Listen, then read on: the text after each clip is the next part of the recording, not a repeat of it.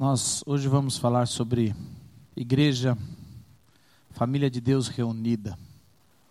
Vamos falar um pouco sobre igreja, alguns questionamentos têm surgido, as pessoas têm trazido para mim e eu decidi falar sobre isso. Que eu acho que é interessante a gente conversar um pouco, principalmente para essa carta, né, escrita ao povo hebreu, espalhado, porque o povo hebreu era um povo altamente religioso era, era um povo de, de religiosidade extrema. Era religioso até demais. Se semana passada a gente falou de Corinto, da igreja de Corinto, que ela tinha um problema de viver uma vida dúbia, eles tinham muitos dons, eles pareciam uma igreja perfeita, mas quando você chegava perto, vivia uma vida dupla, tinha pecados internos. O povo, o povo hebreu era um povo era como se fosse uma igreja que era uma extremamente religiosa, era era religiosa demais, era aquela aquela ela era muito ritualística, eles estavam vivendo os ritos do passado, eles estavam presos ao, ao, ao que era do passado, era extremamente conservadora. E a gente vive um tempo aonde é, o conservadorismo, é, os ritos, a religiosidade voltou. Se fosse há 30 anos atrás, essa mensagem nem era necessária. 30 anos atrás, a sociedade achava que a religião ia morrer, que a religiosidade ia acabar. É, coitado do Marx, coitado de outros sociólogos, quase todos erraram. Eles achavam que a evolução da sociedade ia ser o fim da religião. E, uma, e uma, as grandes cidades, é, eles achavam que a religião era fruto do, da, da, da da, do interior, né, da cidade, do pensamento menor, da cidade sem a evolução, as grandes cidades, igual Nova York, Cidade do México, São Paulo, Hong Kong e outras coisas, seriam cidade Tóquio, seriam cidades que seriam evolução onde não a religião não estaria e a gente chegar hoje com a com a religião mais forte do que nunca tomando o poder de novo. Isso não quer dizer que é bom ou ruim. Ou talvez seja só ruim a gente vive um tempo. Eu não sei vocês, eu já tenho, eu cheguei aos meus 40 anos. Isso, eu ainda não entrei na crise dos 40, mas estou bem perto. Mas assim, era quando eu tinha meus 12 anos, eu lembro que os evangélicos eram, eram 7%. A gente não era nada, a gente não era contado direito. Era, você era evangélico. Perguntava ainda se a gente rapava a perna, as mulheres, sabe? Se podia usar calça, sabe? Eu não entendia nada dos evangelhos dos evangélicos. Hoje a gente já está 25, 30, 35%, não se sabe. A gente já está tomando conta. Dizem que o nosso presidente é evangélico, dizem. E a gente cada vez mais. E o interessante é que a gente está fazendo todo o erro que os católicos fizeram quando era maioria. Eles foram maioria, eles implantaram as suas leis. É, quando os, minha avó é, virou evangélica, ela não podia ser enterrada em nenhum cemitério. Você, se você não era católico, você não podia ter carteira de identidade. Então você tinha, tinha todo um problema que teve que se, se lutar por um Estado laico para poder se ter, para você ter uma vida digna, para ter carteira de identidade, para você ser enterrado, porque todos os cemitérios eram da Igreja Católica, isso antes de 1950. É que as pessoas não lembram, a, gente tem memória curta. Então a Igreja Católica tomou conta de muito tempo. E nós nos juntamos com os, os espíritas, juntamos os evangélicos, juntaram com os espíritas, com a maçonaria, para poder junto, criar algum voto e poder ter o Estado laico, e agora que a gente está virando a maioria, a gente está voltando a querer mandar e tirar o laicismo do Estado. E aí a gente está virando os religiosos que mandam porque a gente está no poder. E agora a gente já começou a ver de novo evangélicos nominais. Como a gente tinha os católicos nominais, agora a gente vê os evangélicos nominais.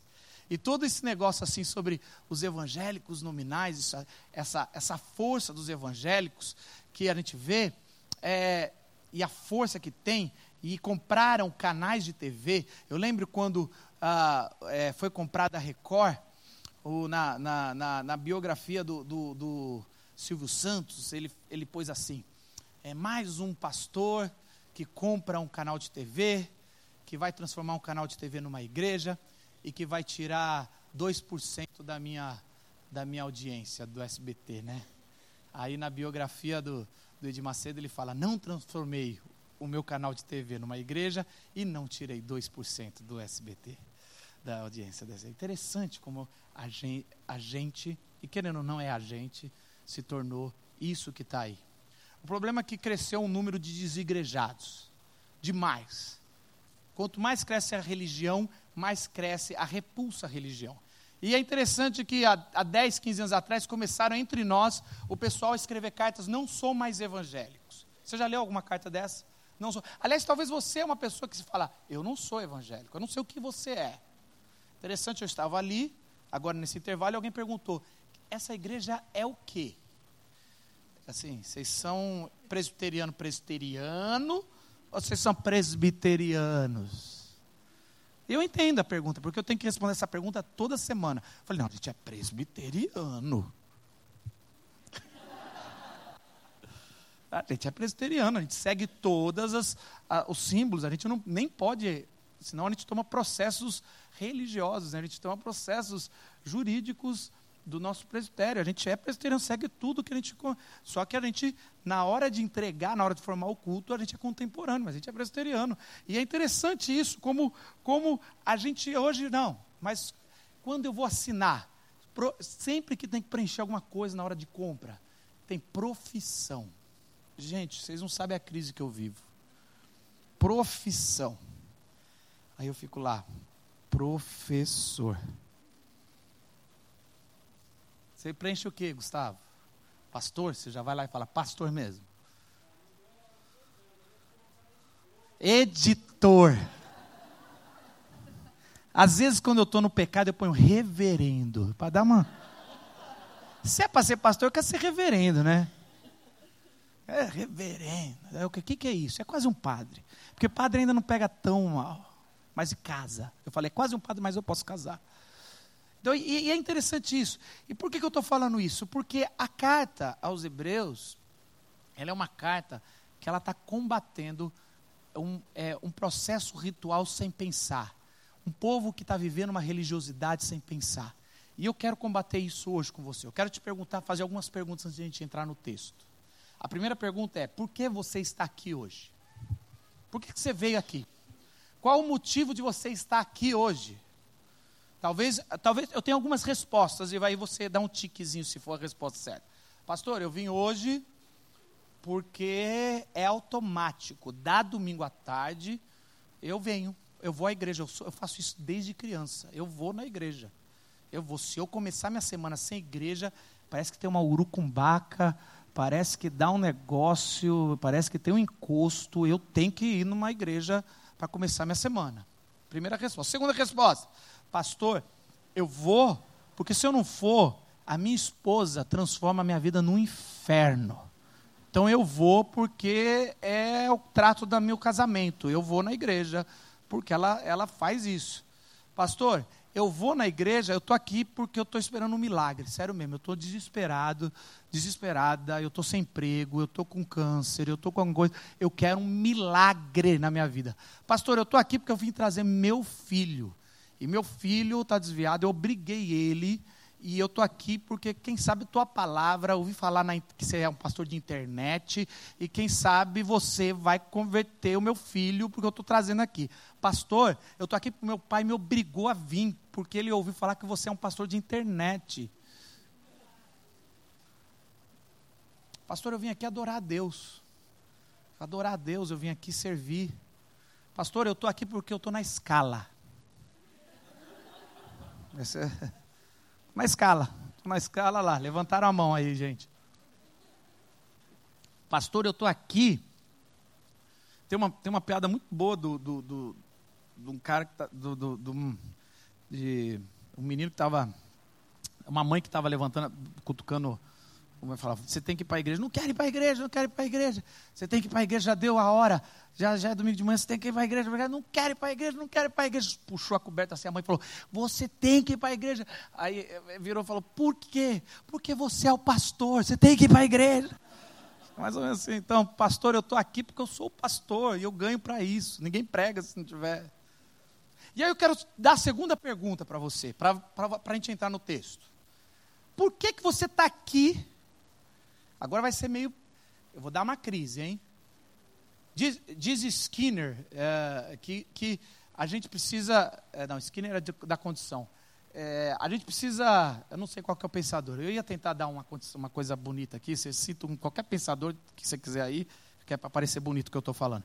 É, que, que você precisa desequilibrar para conseguir. De, é, é, é, Paulo Freire. Qualquer coisa é Paulo Freire aqui no Brasil.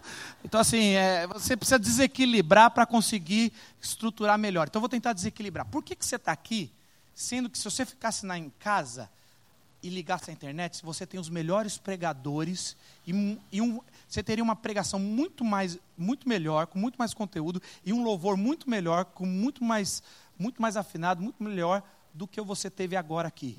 Com todo respeito com vocês, já que eu me pus no meio também, pregador também.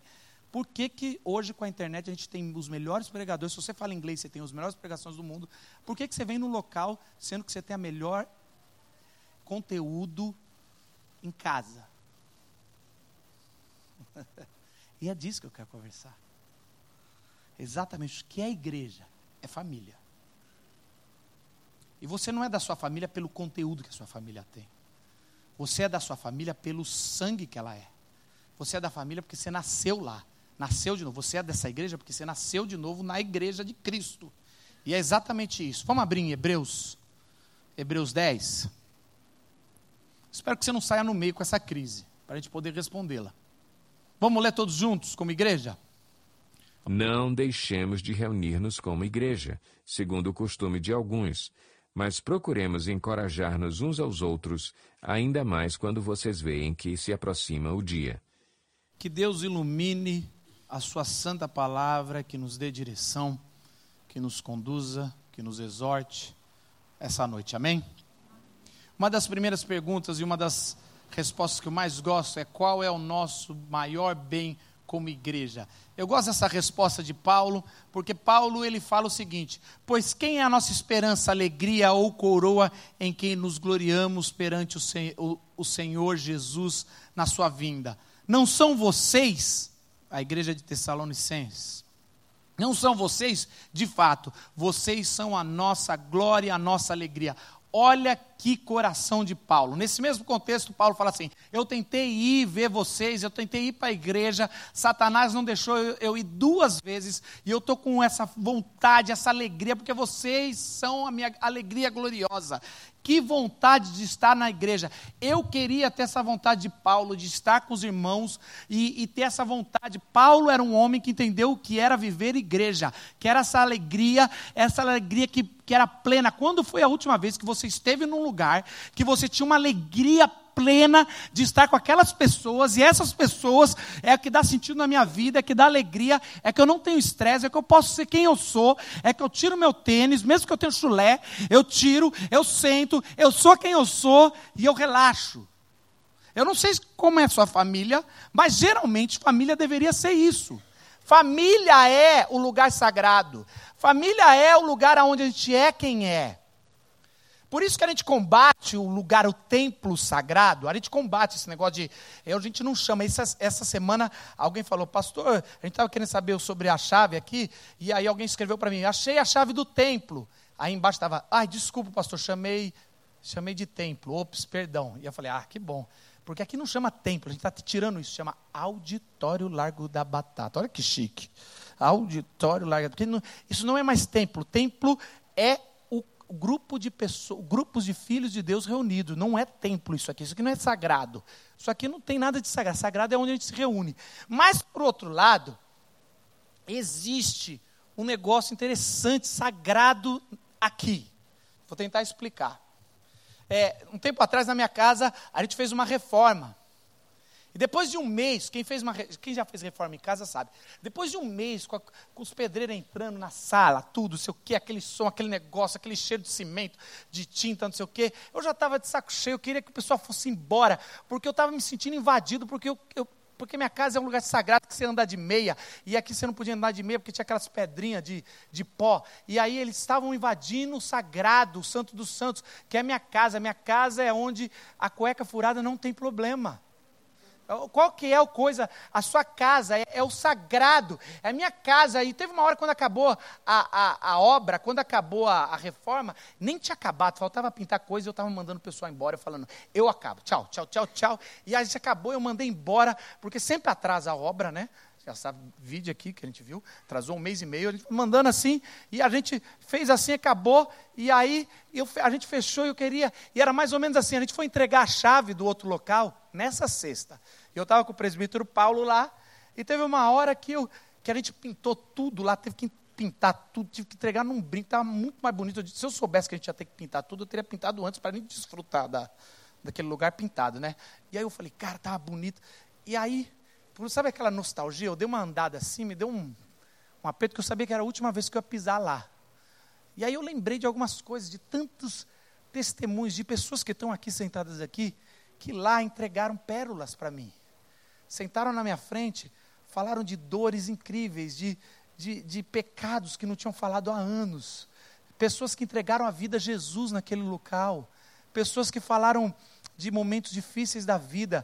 A gente lá teve a nossa série é, Cura pela Palavra, de pessoas que foram curadas, de, de caminhadas que estavam que, que sendo arrastadas por anos. Pessoas que foram curadas fisicamente naquele lugar. Pessoas que foram libertadas de demônios. Pessoas que, que naquele lugar foram, foram. E ali eu saquei. Realmente, Marcos, a gente fala que não é sagrado, mas existia algo sagrado. E da semana passada, aquela mensagem, teve uma pessoa que mandou um WhatsApp e falou: Marcos, é, esse domingo, do primeiro domingo, eu entreguei minha vida a Jesus. E aí eu percebi uma coisa: esse lugar virou sagrado. Mesmo sendo auditório Largo da Batata, ele já é sagrado porque ele é a família de Deus. Então, ele existe esse, esse negócio, essa alegria de estar, que Paulo fala de estar com os irmãos, ele só não pode ser aqui. Porque família não importa onde está. A família tem que ser família aonde estiver. Família é família aonde estiver. E família é família do jeito que é. Que é interessante, porque família é, fala o que tem que ser falado. Ou você já viu um irmão ter, ter papas na língua para falar alguma coisa de outro irmão? Você, ah, eu não vou falar, eu acho que vai ofender. Você já viu algum irmão pensar assim, ah, eu acho que eu não vou, vou ofender. Já vi algum irmão fazer isso? Eu nunca vi. Então me dá um irmão desse. Porque os meus irmãos sempre falavam. Aliás, eu fui lá ontem levar o, o meu filho para ver vovó e vovô, né? Na casa. E lá tava os meus sobrinhos. Espera, deixa eu ver se minha, minha irmã está aqui. Dá, dá para falar. Minha irmã estava lá há 20 dias de férias lá. E aí eu olhei no olho do meu pai e estava assim: chega, não aguento mais. E aí eu falei, ô oh, Raquel, não sei o que, estamos aqui, que bom, meu filho vai brincar com seus filhos. E aí assim, ela, alguma coisa aconteceu e ela, é, que aquele já deu, né? Porque meu pai já não está aguentando mais meus filhos. E meu pai estava ali do lado. Eu olhei, eu falei, meu pai vai falar, não, que isso? Sabe aquele que isso? E meu pai, é, tá, tá difícil. Falei, nossa, climão. Eu falei, eita, nossa, climão. Fiquei quietinho. Porque família é isso, gente, tá difícil, tá realmente, tá na hora de ir embora. E ela, mas eu vou ficar até amanhã. E aí fica até amanhã, porque também tem isso. Família fala, vou precisar. Porque isso aqui é família. Porque se esse ambiente aqui é religioso, se eu falo alguma coisa de você, cara, você está tá passando vergonha. Você tá, você, você, tá, você fica com mimimi, bando de hipócrita, aquela igreja é tudo ruim, não sei o quê, você sai ofendido. Mas se você entendeu que aqui é família, a gente fala, e a gente talvez vai ter uma discussão, mas isso aqui é família. Eu estou falando porque a gente se ama, não tem o que eu falar para o meu irmão que ele vai deixar de ser meu irmão. A gente briga, mas a gente briga, mas a gente se ama. Ontem mesmo a gente a estava discutindo, daqui a pouco a gente está sentando, conversando de coisas. Falando da igreja, a gente gosta de falar de igreja, a gente falando de igreja, falando, ô oh, André, não sei o quê, sua igreja, papapá, ele estava lá. E é isso, é família, gente. Família é o lugar onde a gente pode falar abertamente. Por isso que você tem que vir, eu já estou começando a responder. Você tem que estar aqui e não vai ficar em casa, porque família você vê. Família você não acessa do seu quarto. Olha, eu estou acessando Skype. Mãe, tudo bem com você? Está na cozinha? Por favor, passa o prato por debaixo da porta. eu estou aqui. No... Tem adolescentes que são assim, mas aí são adolescentes e, e essa espécie em extinção tem que ser no Globo Repórter.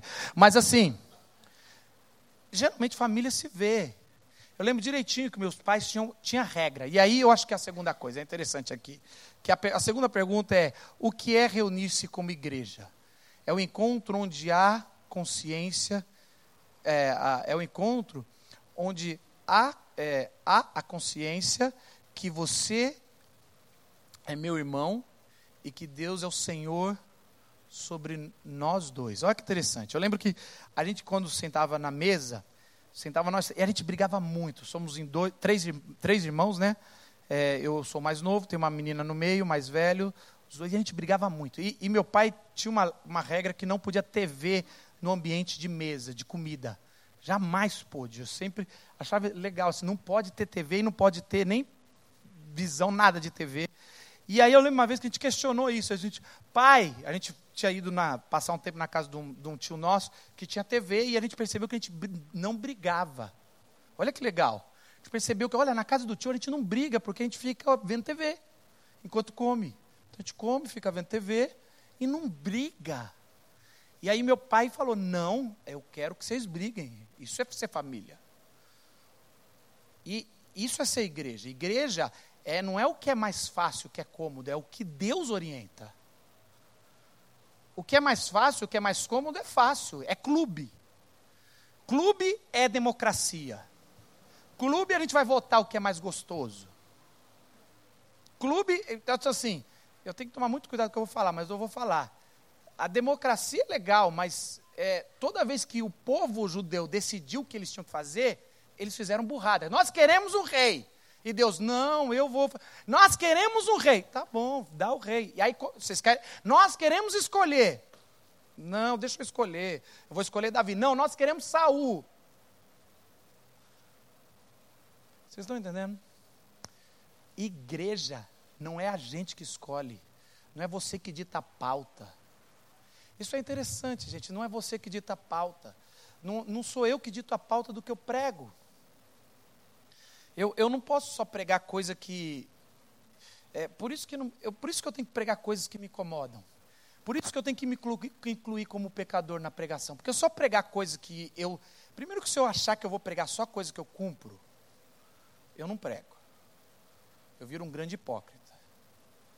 Segundo, que é interessante, a gente, eu recebo, eu recebo muitas, muitos WhatsApps. Gente, se você não tem, pode pegar. Eu passo meu WhatsApp, eu, eu mando a, a, a, Siri ler, porque eu não, vocês, não sei o que vocês têm, que vocês gostam de mandar textão. E aí, mas os textos bacana e é muito interessante, é, de diversos que eu tive, estava tava um sobre um testemunho da sexualidade, de, de uma pessoa homossexual que está com a gente, que descobriu e decidiu não praticar o ato homossexual por amor a Jesus. A pessoa, ela está com a gente e ela é, é, qual é o nome que se dá isso? É, ela é celibatária é, em nome de Jesus. Eu falei, cara, isso é maravilhoso. E, e eu estava vendo isso assim, sobre isso, porque não é a nossa pauta. Às vezes a gente está vendo isso porque a igreja pode, às vezes, fazer, ah, não, agora a gente é inclusivo. E é cool ser inclusivo nos tempos de hoje. Ou agora a gente vai bater muito. Ou agora a gente não vai falar sobre isso. Ou a gente vai falar que separar está tudo bem. Porque a gente tem muita gente separada aqui na nossa igreja. E aí a gente começa a ter alguns problemas. Porque, porque a gente acha que a gente pode dar a pauta do púlpito, a pauta do que a gente vai conversar, sendo que quem dá a pauta é o nosso pai. Agora, se a gente é uma igreja religiosa, quando a gente vai conversar de temas difíceis como esse, a gente fica a gente não conversa, porque isso vai machucar. Mas se a gente é uma família, quando o pai traz, o pai traz com amor. E a gente pode ir no tom de abraçar em vez de atacar. A gente não está aqui para atacar. A gente está no ministério de reconciliação. Lembra que a gente falou? A gente está aqui para conversar. Porque eu tenho pecado. Porque eu converso. Olha, gente, eu tenho pecado. Se, lembra que eu falei? Eu tenho pecado. Se eu baixar a guarda, a, é, a pessoa, o, a pessoa que, é, que é se abaixar a guarda, vai cair no pecado homoafetivo. Eu, se eu abaixar a guarda, a pornografia vai voltar. Você acha que é assim? Você acha que. Ah, o pastor não, o pastor é um santo. Aliás, isso é um desserviço. Eles interpretaram Apocalipse como aos anjos da igreja. E coloca anjo. Meu pai escreveu um livro sobre as más interpretações sobre os pastores. Colocar que a gente é o anjo da igreja é colocar que pastor não tem sexualidade. Já é o maior erro. É interessante, todo gabinete pastoral nosso, a gente recomenda, tem janelinha, a gente deixa. Eu não faço aconselhamento com mulher com porta fechada. Ai, Marcos, você se acha taradão? Não. Mas a gente, a gente é, aprende na vida um pouquinho, a gente é carimbado, a gente abre a porta, a gente chama alguém a mais. Por quê? Porque, cara, é, é quem está em pé vigia para não cair. Estão entendendo? Amém? Espero que não escandalize ninguém. Aqui é um papo familiar, ok? Estamos aí? Interessante. Eu espero que eu possa ter liberdade para conversar sobre isso. Porque é família. E aí a gente cai em algumas coisas que o apóstolo Paulo falou: cuidado com os seus hábitos e costumes. Não deixem de reunir-se como igreja, segundo o costume de alguns. Eu queria falar um pouco sobre isso. O povo, o povo hebreu estava disperso e eles deixaram de reunir. Eles deixaram de reunir. Eles achavam que não precisa. Imagine hoje que tem internet, que tem conteúdo, que você tem tudo. Para que, que você vai ir numa igreja? A gente vive a época de desigrejados. Vamos lá. Eu sei que quem é desigrejado se ofende. Um dos maiores textos que eu tenho, eu tenho mais de 200 comentários é meus textos de desigrejados. E eu faço por querer. Aí eu boto porque dá algoritmo, é bacana, dá buzz. Aí eles, eu acredito que tem uma igreja gigantesca por aí, uma mega igreja de desigrejados, porque eles, eles sabem onde estão os textos, eles vão atrás. Vamos lembrar que o ao contrário, o antônimo de desigrejado não é igrejado. O antônimo de desigrejado é igrejeiro. E igrejeiro está tão perdido quanto desigrejado. Ou nenhum dos dois estão perdidos. Todo mundo tem Jesus. A questão é que talvez sejam opiniões diferentes dos igrejados. Eu sei que o desigrejado fala, a gente é igreja, mas é a gente junto. É a gente junto. Vamos lá. É como o Hebreus está falando. Primeiro, aquela velha coisa, ovelha sozinha é presa fácil. Meu querido, se você não tem alguém para um ao outro ajudar e confessar e falar, me ajuda. A gente, a gente é quase como alcoólicos anônimos. A gente é, é, é, Por que, que você precisa do PG da, durante a semana? Se você não está no PG, PG é pequeno grupo. Se você não está no pequeno grupo, culto não é suficiente. Eu venho falando isso várias vezes. Culto não é suficiente. Você precisa de um pequeno grupo. Mas, mas Marcos, eu sou casado, tenho uma filha, eu tenho um filho, eu tenho dois, eu sei o quanto é difícil. Mas Marcos, eu tenho três. Aí eu não sei quanto é difícil. Aí eu, sei lá. Mas eu tenho, se você tem três, aí, sei lá, mas se você tem dois, eu sei como é difícil. Eu tenho um, eu tenho dois, você tem um, mas Marcos, sei o quê, mas você tem que separar. Pela saúde espiritual da tua família, você tem que separar um dia, pelo menos, para você sentar com mais gente. Então, senta com outro casal que tem dois filhos e transforma a tua casa num, sei lá, num, destrua, destrua a sua casa. Ou vai no shopping, paga aqueles 50 reais para as crianças ficar lá naquele troço e, e vai no, numa Starbucks e faça o seu tempo de devocional com, com esse casal. Você precisa, gente. A gente tinha um tempo atrás um negócio chamado DR, que era três casais que sentavam, foi o melhor tempo do casamento. Eu acho que salvou muito o começo do meu casamento, que foi muito difícil. Se você é casado novo, você precisa muito de ter pequenos grupos. Você não pode achar que você vai conseguir dar conta de casamento sozinho. Não dá. Não dá, gente. Você precisa de gente, a gente precisa de gente para conversar. Se você é solteiro, se achar nessa, nesse mundo. Eu estava com um pastor que essa semana falou: Marcos, você já reparou que eu acho que a gente nunca mais vai casar alguém virgem na vida? Eu falei, é, eu acho que nunca mais na nossa vida. Eu não pergunto mais para ninguém, vocês são virgens, vocês fala, eu não vou passar vergonha mais não, eu fico só quieto, vou falando, a gente vai conversando. O problema é de você, ser com Deus. Eu falo, eu vou orientando, mas eu vou ficar perguntando, e aí, você já transam? Pelo amor de Deus, vou passar vergonha. Porque uma vez eu perguntei, o cara riu na minha cara, e eu não sei se é rio... Tá, Teve uma vez que eu perguntei como é que está a área, como é que vocês estão sobre sexo aí, né? Eu ia fazer o casamento, eu fazia entrevista. Aí eles, tá tudo certo. Eu falei, tá bom. Aí eu, o que quer dizer tudo certo? E aí ele, eu entendi que é tudo certo. Não, tá tudo super compatível. Ah, tá.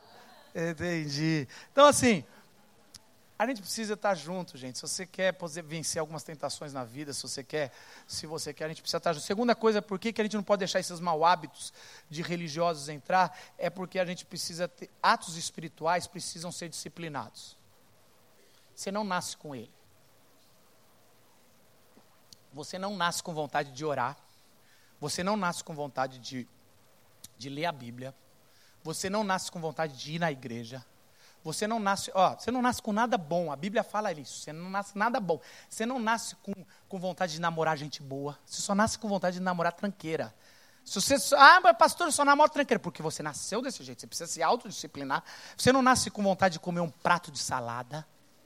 Você não nasce assim, putz, vontade de comer um prato de salada. Não nasce. Você não nasce com uma vontade de acordar às seis horas da manhã e dar uma corrida de dois quilômetros, três. Você não nasce com essa vontade, porque atos espirituais vai contra a carne. E você precisa disciplinar. E se você disciplinar e começar a orar, você, você, o seu natural é chegar e usar celular e assistir Netflix e, e, comer muito, e comer errado e não fazer nada. Se você começar a disciplinar atos espirituais na vida, você vai virar hábito. E quando virar hábito, você vai desfrutar, assim como alguém que corre todo dia de manhã, assim como alguém que come saudável, desfruta uma vida longa, uma vida saudável. Se você transformar hábitos espirituais, é, é, disciplina espiritual em hábito, você vai ser uma pessoa bem-aventurada. Quando você transformar a sua oração em um momento de comunhão com Deus, você vai ser bem-aventurado. Quando você transformar sua, o seu devocional não em algo obrigado, mas em algo que você faz porque te alimenta, você vai ser bem-aventurado. E quando você vir para a igreja com a alegria de Paulo, você vai ser bem-aventurado. Você precisa vir para a igreja e não fazer esse ato porque Deus age no corpo. Ele fala com você e usa você. Deus não fala, presta atenção, numa voz estranha. Ah, Samuel, Samuel. Ele fala, que ele fez isso, está na Bíblia. Mas é uma vez na vida. Ele usa o irmão, ele usa a irmã. Ele fala através da, do, do irmão e da irmã. Ele usa muito mais o irmão e a irmã do que o púlpito, gente. Ele usa a sua esposa. Ele usa, ele usa, ele usa as pessoas que estão. Esse tempo, um tempo atrás, quando eu estava no nível de ansiedade, gente, eu voltei para o psicólogo, eu estou fazendo terapia. E antigamente eu tinha vergonha de falar que eu fazia terapia. E quando eu vi que o Ed René faz terapia, eu falei, ah, se o Ed pode, eu posso. Então eu falei, ah, não, só pastor gigante faz, então eu faço. Só pastor famoso faz, eu faço. Eu tava, voltei para terapia e agora eu assumo, e é legal que liberta os outros. Porque agora você pode ir, se o pastor da sua igreja faz, você pode fazer. E eu estava lá na terapia, e tem o divã, e aí uma hora o meu terapeuta falou, você não quer experimentar o divã? Eu falei, ah, eu pensei que era decorativo, o que, que é esse negócio do divã? Aí eu falei, me explica o divã. Não, o divã tem várias coisas legais. Eu falei, eu falei, então conta. Primeiro que o divã, você relaxa o seu corpo. Você deita, relaxa o seu corpo, porque você agora está se bloqueando. Eu estava todo assim, né? todo assim. Você Está vendo? Você está com o braço cruzado, está fechando. Eu falei, aí eu já descruzei. Não, não sou, estou tranquilo. Não, é... Tá. Segunda coisa que você, segunda coisa que você é, é, ele falou, você não vai olhar para mim, que ele fica atrás do divã, então você não vai olhar para mim, então você não vai ficar jogando comigo com as minhas reações, porque ele falava, e aí ele falava, que, psico, é, todo respeito para o psicólogo, eu amo psicólogo, amo psicólogo, mas o psicólogo fica respondendo com pergunta, aí é fácil. Aí, ah, fala mais sobre isso. Aí você quer, aí eu fico, o que, que você quer dizer com isso? E, e aí é legal que você não está vendo a reação, você vai falar.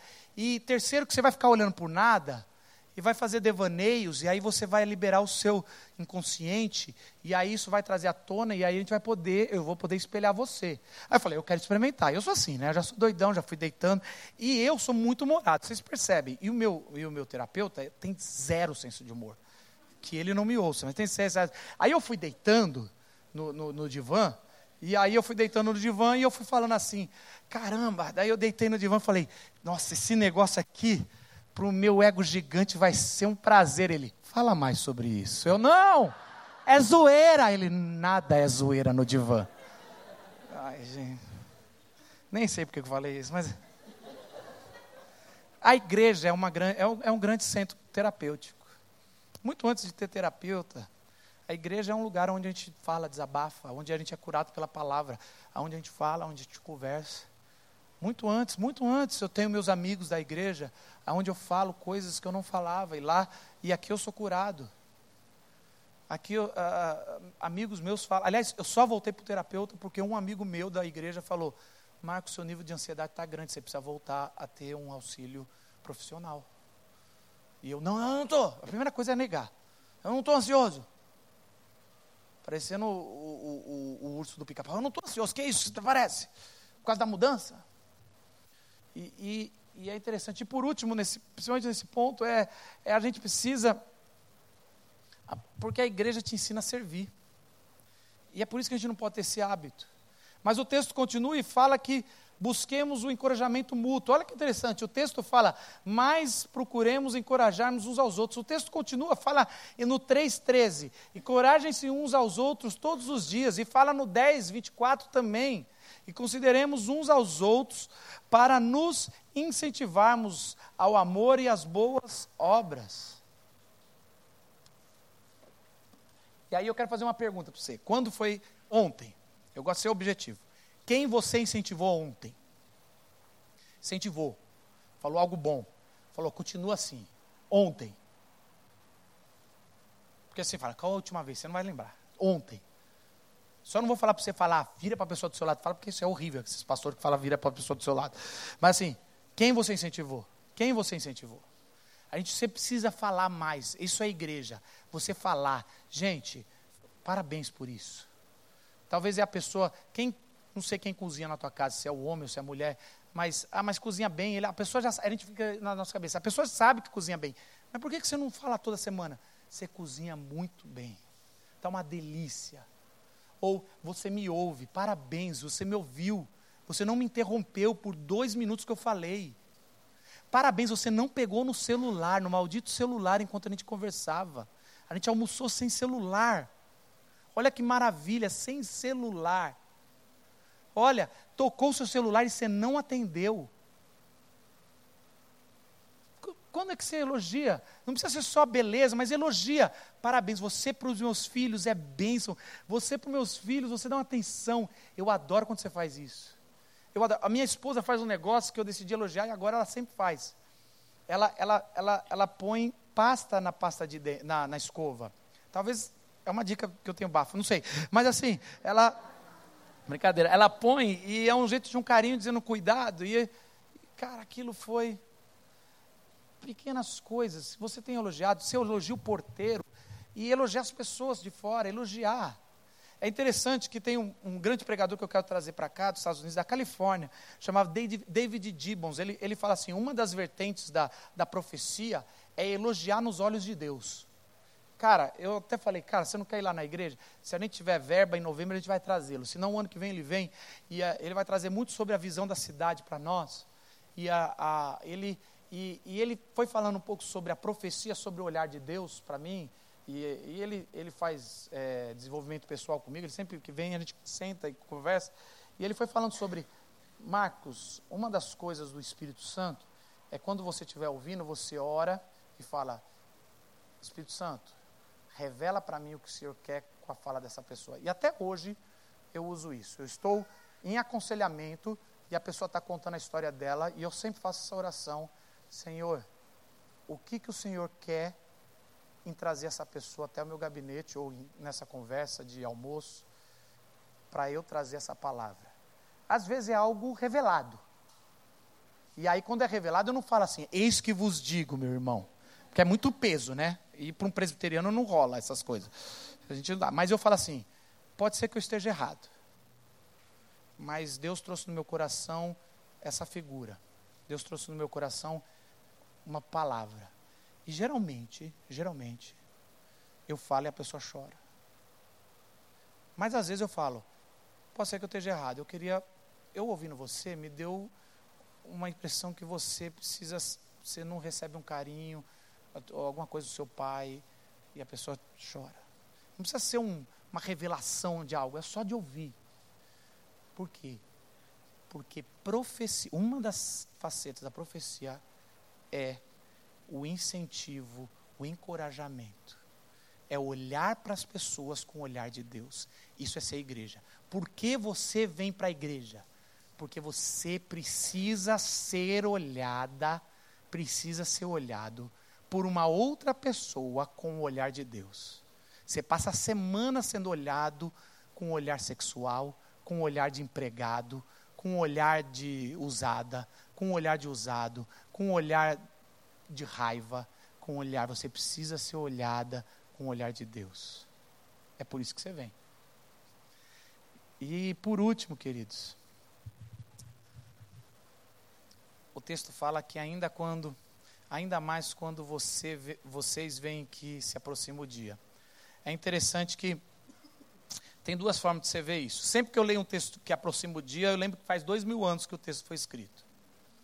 E tem duas coisas, fala, ou eles erraram muito, ou está mais próximo o dia. Eu prefiro a segunda, está próximo.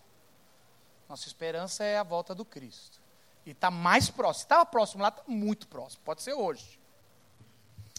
E, e, e, você tem duas, dois jeitos de, de falar. Está próximo, porque Deus vai vir trazendo fogo e vai queimar todo mundo, vai levar para o inferno. E Deus, Senhor Jesus, tem misericórdia. Pode ser, não estou negando. E aí eu fico sempre orando para eu estar na igreja, que é o melhor lugar, né? Aí, Senhor, eu estou pregando, olha que maravilha. Mais difícil ir para o inferno assim. Mas como não é por obra, é por graça, é, tem um texto meu muito legal do, do, do, dia que Jesus voltou e o cara estava na igreja. Pois você procura. E ele não ia para o céu, não. É, a gente pode esperar como família. Como família. Você sabe que quando eu tinha seis anos de idade, eu morava num sítio. No, meu pai, meu pai é, dois anos antes de eu nascer, meu pai foi para um lugar onde não tinha nem água encanada, energia elétrica começar um acampamento. Então, quando eu tinha seis anos, meu pai deu a bobeira. Meu pai é doido, cara. Meu pai é doidão, ainda bem que ele não está aqui. Meu pai é doidão, doidão, doidão. Ele, quando eu tinha seis anos de idade, já tinha os três filhos, ele decidiu passar seis meses em Londres. E, e, na, e, e isso é em 2000, é, 1985. Não tinha telefone, telefone era preço de carro. Não tinha essas coisas. Ele foi, é assim, é que a minha mãe amava, porque poderia ter abandonado a gente. Depois de seis meses não sabe se vai voltar. Ele foi passar seis meses para aprender inglês. E eu lembro direitinho que, que ele foi e a correspondência era fita. Então a gente gravava pedacinhos de fita, assim. Então cada um tinha um tempo de fita. Eu lembro que meu pai mandou uma fita que era a música da, da época, era I just call to say I love you. Era, era o hit do momento. E eu ficava com raiva que a minha mãe não deixava eu ouvir o que ela ia gravar nas fitas. Sei lá, devia ser umas coisas eróticas dos dois lá. Era, era as, as, coisas deles lá. E aí eu ia lá, eu ficava reclamando que o meu pai, que, que o meu irmão bateu em mim, não sei o quê. E era interessante que passou seis meses. E eu, eu, eu não sei se você já perdeu seu pai ou sua mãe, mas a gente nunca acostuma. Não existe esse negócio, ah, minha casa acostumou sem pai. Não tem. São seis meses sem pai. E, e foram seis meses que a gente não acostumou a vida sem pai. Não dá, faltava alguém, faltava. A família não é completa sem pai. Todo respeito, eu sei que existem várias formas de ser família, eu respeito as várias formas de ser família, mas a minha família não era completa sem meu pai. Não estava lá. E aí a gente estava, e eu lembro quando faltava três dias para meu, meu pai voltar e a gente já estava ansioso. Foi a primeira vez que os irmãos estavam juntos e a gente estava lá sendo família, fazendo as coisas, se preparando. E, e, e, a gente tinha um fusquinha azul e minha mãe não dirigia tão bem, então não foi ninguém buscar no aeroporto. Alguém, algum amigo foi buscar meu pai no aeroporto, então não foi família buscar no aeroporto. Então a gente estava esperando, assim, tipo casinha de sapê, no, na fazenda, o, o, meu pai, todo mundo, a gente arrumou a casa, deixou um brinco a casa, como nunca antes, esperando todo mundo junto, tipo assim, família assim, dando a mão na porta, e a gente lembra da rampa, porque é uma rampa lá no sítio, descendo o carro, e isso, para um menino de seis anos, eu lembro do dia que estava descendo o carro e buzinando, pá, pá, pá, pá, pá, pá, pá, pá, pá, pá. E aí vai descendo e a gente sai correndo, desce a, a coisa. E meu pai chegou e a gente abraçou. E o pai chegou de volta para casa e as malas, e aquele cheiro de, de, de roupa que meu pai ganhou doada lá do, do, dos gringos, que chegou para nós, e ferrorama, e aquela alegria de ter o pai de volta, os presentes, a mala, e o pai de volta e a família completa. Por que, que a gente vem na igreja? Porque falta poucos dias para o nosso pai voltar. E Deus está voltando. E a gente já pode ouvir a trombeta, a buzina, pam, pam, pam, pam, pam, pam, pam. E a gente vai correr. E Apocalipse fala que ele vai se mudar para cá. E a gente vai celebrar. E a gente não se acostumou, não se acostume à vida terrena sem o Pai. Família não é família, igreja não é igreja sem Deus. Deus vai completar o que falta em você. A sua vida não é sua vida sem a presença do Pai. E Ele está voltando. Essa é a promessa de Deus. Essa é promessa. Não deixe de congregar em família, porque a família vai ser completa quando ele voltar. E quando ele voltar, seremos o seu povo. E ele será um com a gente. E nós seremos um com ele. E ele vai ser como a árvore da vida no meio. E será a nossa vida. E nós seremos abastecidos por esse rio de água vida, viva. E a gente vai ser família de Deus. E seremos igreja, mas não só no local. Seremos igreja como sempre, sem jamais desconectar sem jamais perder isso. Entenda que não se acostume com essa vida, porque o nosso Pai está voltando. Baixe sua cabeça. Eu gostaria que você realmente entendesse sobre igreja. Eu queria fazer essa oração com você e, e eu queria que você talvez orasse sobre isso. Por que você está aqui hoje? E se reconectasse com Deus. Entendesse que ao seu lado tem irmãos e irmãs que, que precisam de você e que você precisam deles. Que o discipulado entre nós precisa ser feito, que a gente precisa se reunir mais do que no domingo, que a gente precisa ter o amor de família, precisa curar uns aos outros, que a gente precisa ser restaurado, que a gente precisa incentivar palavras, incentivo, confronto, que quem dá a pauta dos nossos encontros não é a nossa vontade, é Deus, é o nosso Pai. O nosso Pai nos ama, o nosso Pai nos dá a direção, o nosso Pai fala que não vai, não vai ter entretenimento hoje, desliga a televisão na hora do almoço. O nosso Pai nos orienta, mas o nosso Pai está voltando. Ele vai voltar para que a família seja completa. E todo Apocalipse fala que quando ele voltar, ele vai enxugar as lágrimas. E, e o choro se foi, a dor se foi, o pecado se vai, e quando ele estiver presente, não vai ter mais a dor. Talvez você vive uma grande dor, talvez você veio hoje pelo milagre. Eu acredito que Deus faz milagre, porque a igreja reunida é um lugar santo, e esse lugar é santo. Templo de Deus, porque é a igreja. E eu acredito que você pode receber o seu milagre hoje à noite. E você pode ser salvo ou salva hoje à noite. O Espírito Santo pode é, derramar no teu coração uma salvação, perdão de pecados. Você pode encontrar uma alegria, que é aquela alegria de Paulo. Uma glória e uma alegria incrível, como uma coroa. Algo incrível de estar entre irmãos. E se você está sozinho, sozinho e sozinha, sozinho e sozinha no meio da multidão, que você encontre uma igreja acolhedora. Em nome de Jesus. Amém.